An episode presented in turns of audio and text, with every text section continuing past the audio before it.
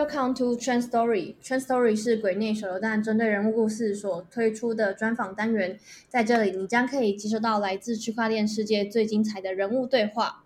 好的，大家好，我一样就是主持人 Laura，然后大家呃最常叫我就是柳柳了。那我们今天邀请到就是其实上周有在我们的社群里面做 MA，然后有很多用户提问的 q u i m a Finance。那相信大家可能对于 q u i m a 没有那么熟悉，那我们今天特别邀请到 q u i m a Finance 的 Andrew 来到我们的节目。那我们有请 Andrew 先跟大家简单的来自我介绍一下。啊，好的。谢谢主持，然后我是 Adrian，来自 c r e m a Finance，呃，我在我们团队可能主要负责产品方向，然后，嗯，像我们团队可能主要也是一个去中心化的团队嘛，然后像我我们一般主要的大多数人在澳大利亚悉尼，然后我自己也 base 在那里，然后很高兴今天来跟大家对看到这个专访。嗯，因为你刚刚提到说你们的团队其实都在澳洲，那你们这样平常时会见面吗？呃，会会会，其其实像现在澳洲，其实呃之前是因为那个新冠疫情，所以其实大家有分布式办公一段时间，但最近因为又还好，所以其实团队成员就有，因为我们有一些同事在新加坡或者是泰国，但但在澳洲的同事基本上大家会经常见面这样。啊，那在这个领域里面，其实很多远距工作者吧。然后，如果说团队成员就分布在各个国家的话，可能就会少了很多见面啊，或者是寒暄的机会。那这样听起来，其实团队如果说有有有一些朋友在跟你们同个国家的话，然后可以常见面，应该感情会还不错吧？呃，对，因为我们其实是一个，就是不是因为说我们做 c r i m a Finance 才在一起的团队，就我们之前一起共事过很久。所以其实呃，整个团队还是比较像，呃，怎么说呢？比较像传统的团队一点，就是说大家会在一起共事，有一个呃，会会会，就是怎么说呢？在一起像正常的是就工作一样。然后可能像是一些呃，当然我们也认识一些团队，包括像 crypto 行业里的，他们就特别扁平，就可能是像我们可能大概其虽然也有在新加坡或者是呃或者是泰国、香港的同事，但大家基本上还在。一个时区里吧，就相差可能两三个小时。像是我们认识的很多团队，他们可能就就美国、欧洲，包括新加坡，就可能大家都是跨时区的，可能每天也一起，甚至都不会在，就是醒过来时间都不太一样。所以在这一点上，我们可能还好一点吧。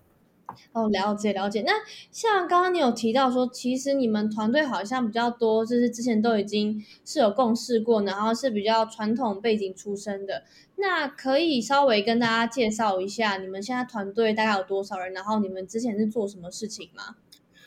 呃，我们团队开发工程师可能十位，然后再加上一些会负责品牌 operating 的这些的同事，加一起差不多十五六位吧，十五六位同事。然后，当然了，这些是 full time 就全职工作在 q u i m a Finance 的同事。我们还有很多的，就是社区的大使啊，或者说是一些呃一些一些帮忙工作的这样的，或者是参与到我们整个呃整个社区或者说是整个的这个项目推进上的，那那就很多了。对，但全职工作大概是十五六位。我们之前其实一直在澳洲做的，就是说我们说做交易相关的，做 trading。我们是一个 trading 出身的团队，呃，最早其实也是一直。先做交易嘛，先做传统的传统金融的交易，直到说差不多二零一八年、二零一九年，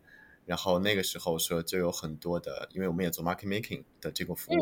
那个时候说呃，像是加密货币开始有了衍生品，开始有了这样的量化交易的这样的需求，所以只有当时会有会有朋友嘛，回来找到我们说，哎，帮他们去做一下，比如说或者是我们可以或者是看一下加密货币里的交易机会。也正是这样，才进入了我们说 crypto 的这个世界吧。然后开始，我们一开始也是从做交易，然后做衍生品的研发，做量。当然，我们的本行是做量化了，做量量化基金。然后开始，然后做到呃，差不多，差不多到我们说也是到二零年、二一年开始。那我觉得我们的研发能力，或者说是也有这个想法，想去往链上金融，就是 DeFi 的方向上看一看。然后做过一些代码积累，或者说是我们的项目准备之后，然后我们就做了 q u i m a Finance 这个项目。哦，了解。所以其实是因为一开始的时候就已经有在做 trading，然后才延伸到现在的 q u i m a Finance 吗？嗯，对，是这样的。了解。那呃，既然是这样子的话，其实我也蛮好奇，就是你个人是什么时候开始接触到就是区块链或者是加密货币的呢？就是你以你个人的话。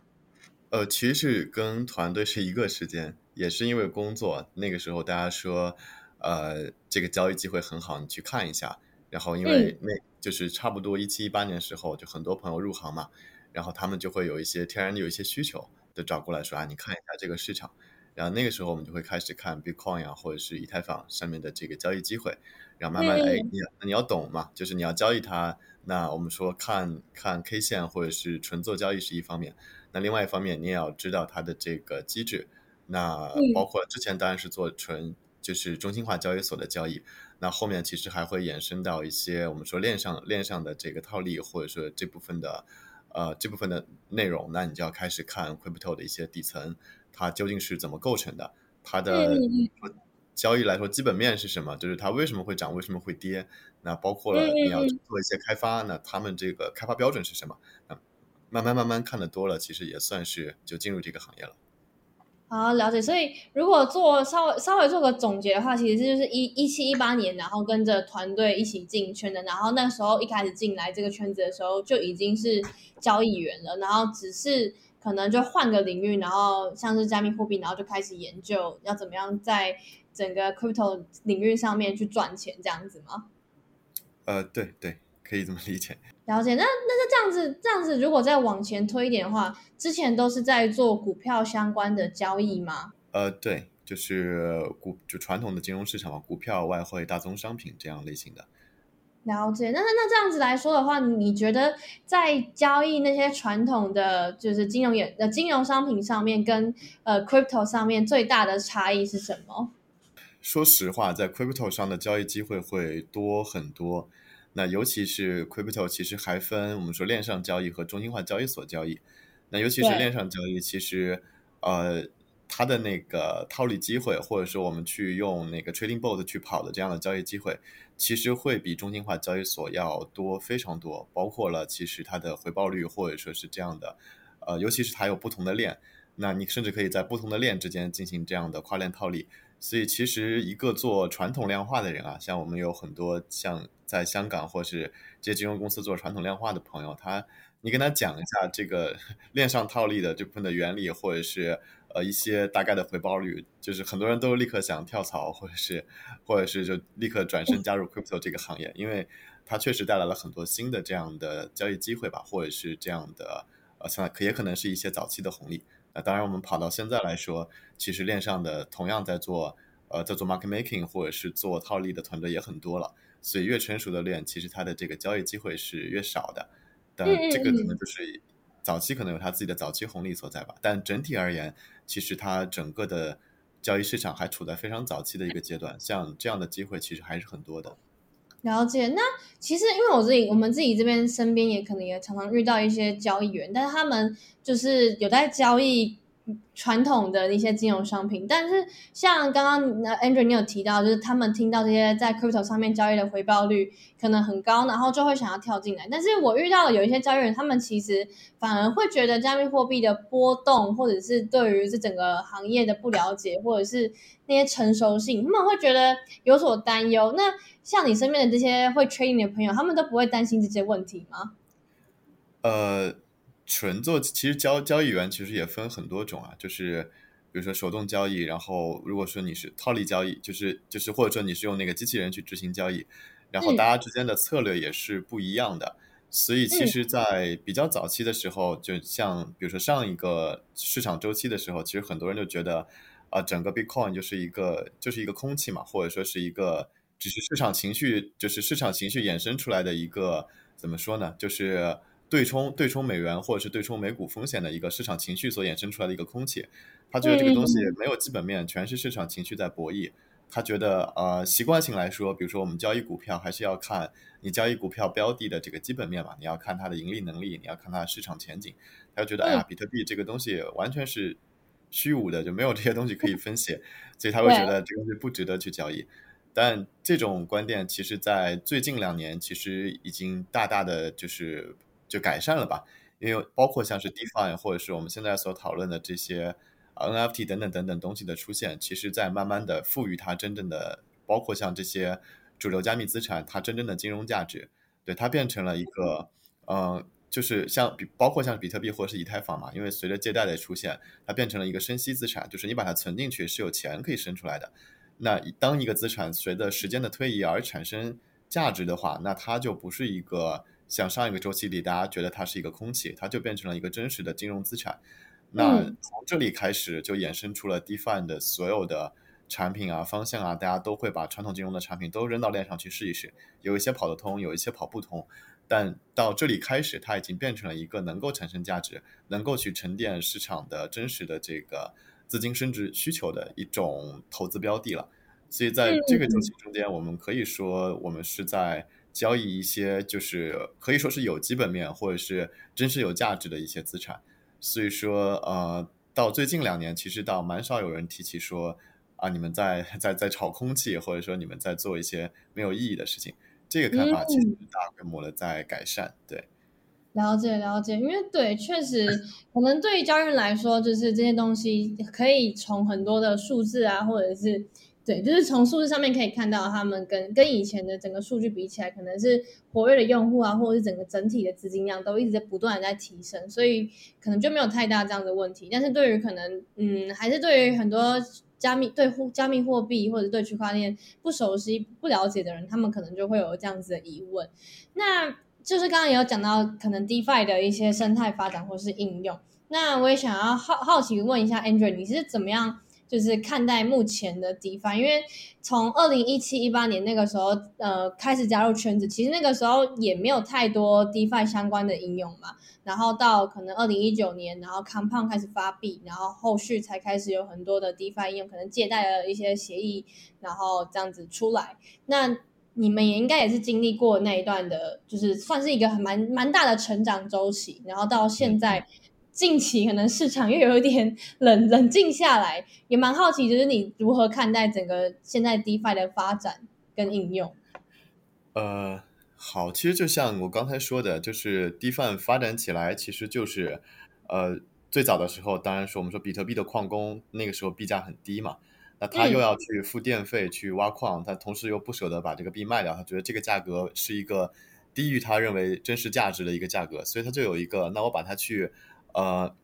相当于当掉嘛，我们把它抵押掉。那也有另外一部分人其实有借比特币这样的需求，那他们通过一个智能合约把它实现出来。那其实就是从这一刻开始，那我们说比特币和以太坊被赋予了一个金融价值。那 DeFi 就其实就开启了一个，就是正式开启了，就是说为这些加密资产赋予金融价值的一个道路。然后大家就基于以太坊的智能合约，其实就是那个 Solidity 开发的这个 EVM 的框架，然后我们就。把所有的军工产品都扔进去试了一下，但其实是因为，呃，以太坊它本身这个开发框架是 Solidity 是一个很粗线条的一个编程语言，它能够实现的这个功能其实是呃比较有限的，因为它是一个偏脚本化的一个语言，所以说我们在我们就会出现说我们用，比如说我们做交易的时候，限价单那个时候可能就实现不了，我们就发明了 A AMM 来做这样的，来来来去 swap 资产，然后我们可能就发明了。如何用如此之简单的或者是粗线条的语言和功能，然后我们要通过创意性的天才想法，去把一些我们经典的金融功能都搬到链上去，然后这就是形成了我们叫 Define Summer 嘛。然后那个季度之后，其实像以太坊的 Layer One 上的这些比较大的，直到现在也比较好的这些应用，其实就变成了吸纳了第一波的这个资金嘛。就其实像现在最大的这个。呃，我们锁定的资产 TVL 的数量还是发生在以太坊上，因为它其实就是这一波的 DeFi 应用，其实吸纳了呃最多的我们说纯土在链上的这个资金，然后发展到今天，其实像这些 DeFi 应用，基本上已经把适合在以太坊上能够做出来的这些金融实现都已经基本做完了，呃，也也取得了不就是不俗的成绩。然后其实到现在来说，大家开始讨论在。当然，第一个就是我们的公链底层，就是我们的开发环境也在呃发生变化。像我们像我们开发链第一条是在 Solana 上嘛，包括了后续的像是 Neo 或 Cosmos 各自有各自的这个呃先进之处，或者说是有自己的特长。包括以太坊本身也在进化嘛，它其实今年想实现以太坊二点零，然后大家其实都等于说你的开发底层在慢慢慢慢的往前推进，往前往前进步。那实际上，我们对于 DeFi 的应用来说，其实就是说，我们有了一个更好的一个底层架构，可以去开发更加复杂，或者说是更加精巧的一些我们说复杂金融复杂金融产品吧。某种程度上，也可以说是很多人也在探索衍生品、金融衍生品在链上的这个实现。那我们都认为它是很具有很大价值的。那这些其实也是依赖于整个区块链开发的底层的这个进步，那我们才能去开发出来这些更复杂或者说是呃就更加细分市场的这样的金融产品。对，所以其实整个 DeFi 还是总结一下，是它是一个构建在有限的开发框架上，但是。呃，为为我们说这些加密货币去赋予金融价值的这样的一个产品，但我们现在等于说，我们认为它的基础其实已经成熟了。那我们之后是要在更好的开发底层上去探索更加复杂，或者说更加呃更加细分，或者说是更加的呃怎么说呢？更加高大上一点的命题。对，这个是之后我们要做的一个事情。了解了解，那我也蛮好奇的，就是呃，像刚刚有提到，呃，现在可能有越来越多的可能公链公链，就像 Near 啊，或者是 FX，然后呃，甚至是 Ethereum，然后等等的其他之类，甚至还有很多的 L2。那当初为什么 crema 会选择在 Solana 上面呢？我们选择 Solana 其实主要第一是像我们刚才说的，我们看这个公，我们是一个技术技术为主导的团队嘛，我们第一当然是看它的这个。本身的技术的底层怎么样？然后，然后我们当时没有选择以太坊乃至整个 EVM，我们就是觉得它太就 Solidity 太粗线条了，它能够实现的功能其实是比较有限的，而且现有的这些协议已经把它能够实现的这个部分实现的很好了。那再往上，其实只能说我们无我们只能去等待它去再去进化，或者是我们只能出一些小的想法上的一些更新。但 Solana 它是用 Rust 语言去和区块链进行编程和交互的。那 Rust 是一个呃性能非常强的一种，或者说效率非常高的一种语言。那也符合第一是符合我们之前的这个技术的这个积累，因为我们是一个 Rust 和 Golang 为主的一个技术团队。那第二是我们也觉得，在它这种高性能，或者说同时它还锁了 Gas Fee 嘛，Gas Fee 可能低到只有五毫美金。啊在这种前提下，你是可以去做很多的复杂金融产品的，或者说是你可以去。探讨很多在以太坊上无法所探讨的这样的场景，或者说是或者说是命题的。那在这个前提下，你再看，呃，当然有很多 Rust 的链其实都满足类似的条件，但是你看他们的这个，呃，我们说底层应用，比如说区块链浏览器，比如说 Web 三钱包等等等等这些的完成度，其实 Solana 是最高的。那在我们看来，其实想要实现我们想做的一些功能，然后我们要它同时要底层的这个这个生态是比较。底层的应用构建是比较完善的，那 Solana 其实是作为第一条链是一个最优解。那与此同时，其实我们当然也会看社区或者说它的这个整个链的开发氛围。那 Solana 其实是一个呃社区非常团结、非常就是或者说非常活跃的吧，就包括了 Solana 内的，包括它的就刷 Twitter 嘛，我们经常能看见它的 Co-founder，它的一些我们说所谓的 KOL，包括一些。啊，他早期投资者，他的投资机构，大家包括项目方，大家经常会去互动，或者说是为 Solana 的，比如说出了一些好玩的项目，出了一个好玩的 NFT，大家都会一起去换着玩。所以这个生态是一个非常团结，或者或者说是非常活跃的一个社区。我们在做 Crema 的时候，其实也遇到了很多生态内的之前的开发者，我们说前辈吧，给了很多经验性上的或者资源性上的帮助。所以我们就很也很喜欢这个生态内的这个氛围，所以也是我们愿意在 Solana 上进行开发，或者是加入 Solana 整个大的社区的一个原因。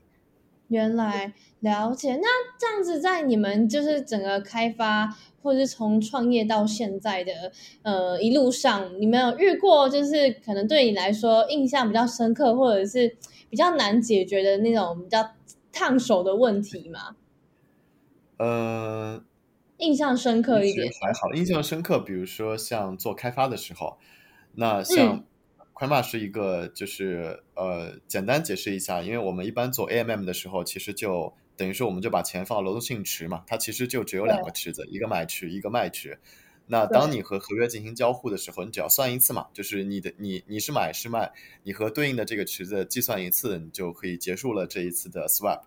但是放在 Crema 中间，我们是做集中流动性，等于说用户可以自己选择你注入流动性的这个区间。所以当你一笔交易下去的时候，你可能同时和一百个 LP 或者是五百个 LP 在同时进行成交。然后我们一开始的时候觉得，哎，Solana 刚才也说了嘛，我们觉得它这个高性能可以去实现很多，比如说呃支持很多 trading bot，或者说是支持一些复杂的 market making 策略。基于我们或者说去做交互的。但是我们同时也发现，它为了达到这么高的速度，其实它限制了在每一个区块中的计算资源。那等于说，OK，你去做一个 swap，你这个计算资源是够的。但当当你想要执行像我们想要实现的这种，啊，就是相当于你要做开方，你要做大量的计算的时候，你发现哎，计算资源不够，然后就很抓狂。其实事实上，这个应该也卡住了很多在 Solana 或者是类似公链上做开发的团队。那我们当时其实。也是遇到了类似的问题，可能也卡了我们有就是一周两周的时间。那那但刚发现这个问题的时候，还还很还是很抓狂的，就说你感觉哎，这个链是不是做不出来这个东西了？对，当时其实是算是一个比较有挫败的一个感觉，但最后其实还是用别的方式去实现了，去规避了这个问题。本身在这个过程中，也是你和这个了解这个公链设计思想，或者是你和他了解他的开发规则的一个过程吧。那除了就是呃觉得比较难挑战性的问题之外，有什么遇到你觉得比较印象深刻或是有趣的事情？可可以分享一个比较有趣的，就是个人个人做投资的事情吧。就我 早期的时候，在二零年的时候，我自己做合约，我当时觉得自己很懂。就第一，我当然也看看底层；第二，我也是有我也会看 K 线。我觉得我就是属于一个技术面和那个技术面和。和和和基本面都比较精通的一个人，当时其实市场刚刚好起来嘛，大家就觉得，对大家觉得这个市场就是因为它是一个单边的一个单边的一个行情，所以有的时候交易员会有的时候会写交易日记，或者是总结自己的交易规律，然后你就会，但是它其实是一个完全经验性的一个东西，就比如说市场一直在涨，当时你就会觉得自己之前做的一些交易规律，你觉得我总结出来了，市场就是这样的，我沿着这个这个规律去做交易，我就能挣钱。但其实可能只是因为之前一直在涨，所以你得出的这个规律其实并不是一个科学，它并不是一个百试百灵的东西。然后我当时就自己我自我感觉很良好，总结出了一个 膨胀了。对对，然后我们就做那个永续合约嘛。然后本身我们自己其实也是做系统开发和和 market make 和那个用 trading 用 bot 去跑这个量化对去跑风险对冲的，所以我自己也觉得很了解这个市场。但当时呃，我当时是在 Binance 上面做。所以我就是出于节省 gas fee，就节省那个交易费的需要，我就可能拿了一部分的百分之十左右的资金配置成了 BNB 去做那个 gas fee，然后最后市场深刻的 教育了我，然后我就是可能自己很有一天我就自我感觉很良好的开了一个合约，我就去睡觉了，一觉醒来爆仓了，就是把之前所有的利润全部都都亏损回去了，就是一个。这是一个很深刻的教育啊！这个是这个是是就永远要敬畏市场，给我一个很深刻的教育。但是神奇的是，我买的那些当做 trading fee 的 BNB，后来可能涨了三十倍，天哪！然后把我之前的亏损全都给弥补回来，等于说你用来配置 gas 费的一个事情，最后被市场涨疯回来，把你的可能还连本带利的涨回来。但你以为你做的很好的交易，但是却却爆仓了。然后这个事情给了我一个非常大的启发，就是。永远要敬畏市场，就既要敬畏市场的风险，也要敬畏市场的机会。就是我觉得这个是一个挺有趣的一个案例吧，就是同时体现了这市场的风险和机会，也体现了其实个人你以为的认知其实是非常有限的。确确实确实。那最后也想要这次再问一下 Andrew，就是说，呃，因为 q u e m a Finance 大家其实可能像我们刚刚前面讲了，呃，很多你们。就是背后为什么会做这个产品，然后说你们现在大概在做什么样的事情？那也想要再跟大家就是在了解多多一点你们相关的问题，是你们主要想要解决什么样子的问题呢？其实主要是为了解决说大家 A A M A M 模型上大家其实做 L P 你收益率就资金利用率不够高的一个问题，因为像现在比如说呃。呃，大家已经其实已经习惯了上一个轮就是一个市场的这个周期中间，像是有 Pancake 和 Sushi 这样比较优秀的这样的 DEX 产品，呃，它其实呃用 MM 来做的话，其实大家会去做 LP 嘛，LP 你有存进发命池，你可能又能拿到额外的一份补贴，但其实现在我们在做 LP 的收益中间，我们会发现其实发命。给的你的 incentive 的占比是非常高的，等于说就是这些项目方他去额外补贴给你的，而不是你每你去作为 LP 你先天挣到的一个呃 organic fee 或者说是纯粹的一个你做 LP 的纯粹的收入。那在牛市的大补贴的这个周期中间，这个故事固然好啊，大家都去拿 Pancake 的呃 Cake 代币，或者是拿 Sushi 的 Sushi 代币。但是他们作为这样一个纯净补贴的模式，补贴到最后，我们说是有个二池困境嘛，就是说，呃，二次困境就是说你给讲的给力给的多了，那给的少了，资金不会来做 LP；给的多了，那你又会挖出太多的代币，把你的这个把你的币价又给挖崩。就包括了，即使优秀如 Pancake 和 Sushi，他们依然你看对比它，其实市值的高峰和现在其实也跌了很多，其实就是给的奖励给的太多了。那我们 Krma 其实想解决的问题就是如何去做一个通过一个流动性协议去真实的，第一是提高 LP 的收益，第二是我们解决我们说就是解决二次困境这个问题，其实是对于这些对于 LP 来说，我们提供一个工具，让它能够增加自己的资金利用率。对吧？我们说你可以自定义的去向向流向向指定的区间去注入流动性，并且我会给你提供好，一般是专业的 LP 会来用我们的产品。那我们会为你，当然对于不我们会分开讨论嘛。对于专业的 LP，我们的 SDK 中间会提供大量的呃可供你进行执行你一些你想执行的策略的一些呃接口，或者说是我们做了一些底层的工作，帮助你去更聪明的去做一个。啊，或者说自定义的流动性去做一个更聪明的 LP。呃，对于普通的这样用户来说，我们也会提供一些托管工具，能够说通过我们主动制定的一些策略，让你能够更加聪明的去托管你的资金。那不像是 AMM 中间，你你可能在 AMM 中间，你的资金利用率只有百分之十，然后你拿到你拿到挣到的钱都不是你的交易手续费，而都是呃平台给你的补贴。那这个困境同样也是平台本身和以及项目方它的一个困境，就是说。呃，我要租赁流动性的话，我付出了很多的无用的这个相当于租金嘛，对吧？因为我租了一千万，只有中间的一百万在真实的成交，剩下的流动性都铺在零和无穷大这样没有用的区间中间。那其实我们也是，我们通过了我们的我们说叫可编程型挖矿，就是说我们发我们用一个用一种方式去评估一个 LP，它它中间有效的部分是多少？当然，这本身也是一种引导方式。那我们推出了一套评估标准，让这些让我包括我们平台自己会去选，然后为不同的交易队去匹配不同的评估方式。那我们会把它开放给这些项目方，你也可以来选。如果你要租赁流动性，你认为哪一种才是对你有用的？比如说，你觉得指定价格范围内的是对你有用的，你觉得啊，只有说产生交易手续费的对你来说是有用的。那你可以去定义什么样的 LP 才是有用的。那这个，然后你定义出了奖励的规则，那本身对于你的社区或者说愿意把钱放给你的交易队去做 LP 的这个用户来说，也是一种很明确的一种引导或者说是一种指引吧。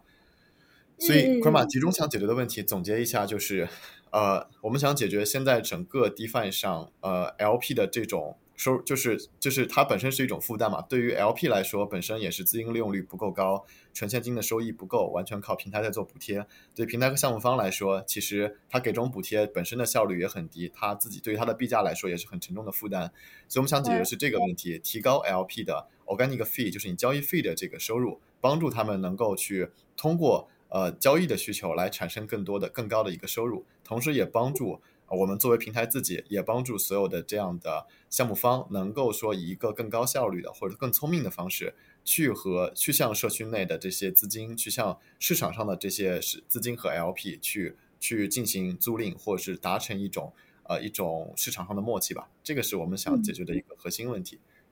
OK，了解，确实，因为嗯，就像我，因为我自己之前有稍微就是看过 Uniswap，那其实基本上我觉得 Krima 就是在呃可能是。跟 Uniswap V 三就是做的事情，其实有很大的部分是有差不多相同的理念，然后想要去解决在这些使用率上面的问题，对吗？呃，对，其实我们就其实本身可以也可以直接讲，我们受到 Uniswap V 三很大的一个启发，对，但我们把它在像是 Solana 或者是这样的一些新兴的 Layer One 的公链上进行再实现以及再创新。那当然，Uniswap 其实我们也很喜欢它的整个的理念啊，就是一个躺平式协议的一个理念，就我们不会对市场进行很多的主动的补贴或者是大量的这样的干涉。但本身因为我就是最有用的，所以说大家都会来用我，所以我们也也是因为这样，所以我们叫自己叫流动性协议嘛。一般我们不叫自己作为一个 DEX，其实意思就是说我们也很我们也很推崇这样的理念，就是我们要做一个有用的协议，去真实的解决问题。那我们在当然也会在 Uniswap 的这个基础上，更进一步的去探讨，就是啊，不仅是它，因为它只做到我们说可注入流动性这一步为止，那就是我们要再往后继续去探索，OK，我们能不能够去开发工具，让，因为它也会带来，就是你在扩放大这个呃你的这个资本效率的同时，其实也在放大你可能的无偿损失嘛。那我们也要同样去探索。那如何去帮助用户更帮助 LP 去规避无偿损失？如何能让这些 lazy 我们叫 lazy LP，就大家不想动脑子就想挣钱的这些用户，如何能够参与到像同这样的产品中间？我们也在帮助说，呃，像是呃再进一步的在这个命题上去探讨更聪明的去租赁流动性，以及呃如何去不仅是服务 LP，如何去服务项目方这些生态内的其他角色这样的这样的事情。那这个也都是我们。在这个基于这个产品构想上所衍生出来的、衍生出来探讨的一些命题吧。嗯嗯嗯，确实是。我觉得如果朝这个方向去做的话，其实真的大部很可以很大的层次的去解决掉现在可能 DeFi 很多。呃，其实协议上面，或者是说，就是有在做一些流动性挖矿上面的那些挖题卖啊，或者是相关的一些困境的问题。那最后，可不可以也请 Andrew 再分享一下 Queenma 最近会有什么样的新消息或者是活动，可以给关注我们的社群朋友了解吗？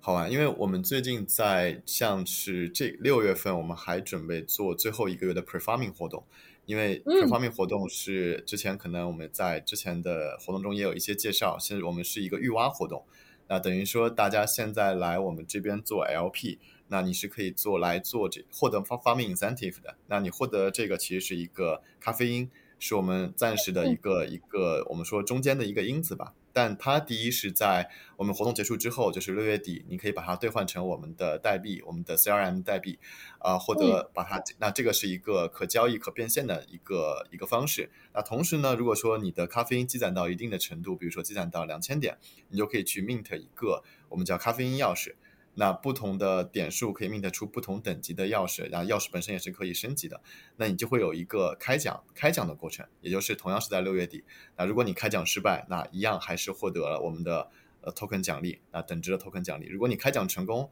那你就有一个一个概率去获得可能两倍、三倍、四倍，最多到六倍的一个额外的一个奖励，我们叫爆率。那就把这个活动变得有意思了一些。那本身我们 Prefarming 活动的这个期间，我们在发命上给的奖励也会比较的多，啊，会远远高于同期同生态甚至是的其他项目。那我们现在的 APR 大概是，不管是哪个池在，一般在百分之四十左右，我觉得还是比较值得来参与或是体验一下我们产品的一个时期。那包括像是六月份中间，我们可能也会对 LP 进行进一步的激励啊，或者说是给予更多的这样的呃鼓励活动。那当这一些都结束的时候，Quema 应该说我们会迎来一个正比较正式的一个上线，也应该是我们做呃 CRM 代币的发行以及 IDO 的一个时间，所以六月份也算是我们产品的一个一个大月份吧。对，好，呃，我们听众本身对于 DeFi 或者是有在平常就在使用 DeFi 的朋友，就可以去呃透过可能这一次的专访呢，更了解就是 Quema 在做什么，然后也可以去体验跟使用他们的产品，甚至是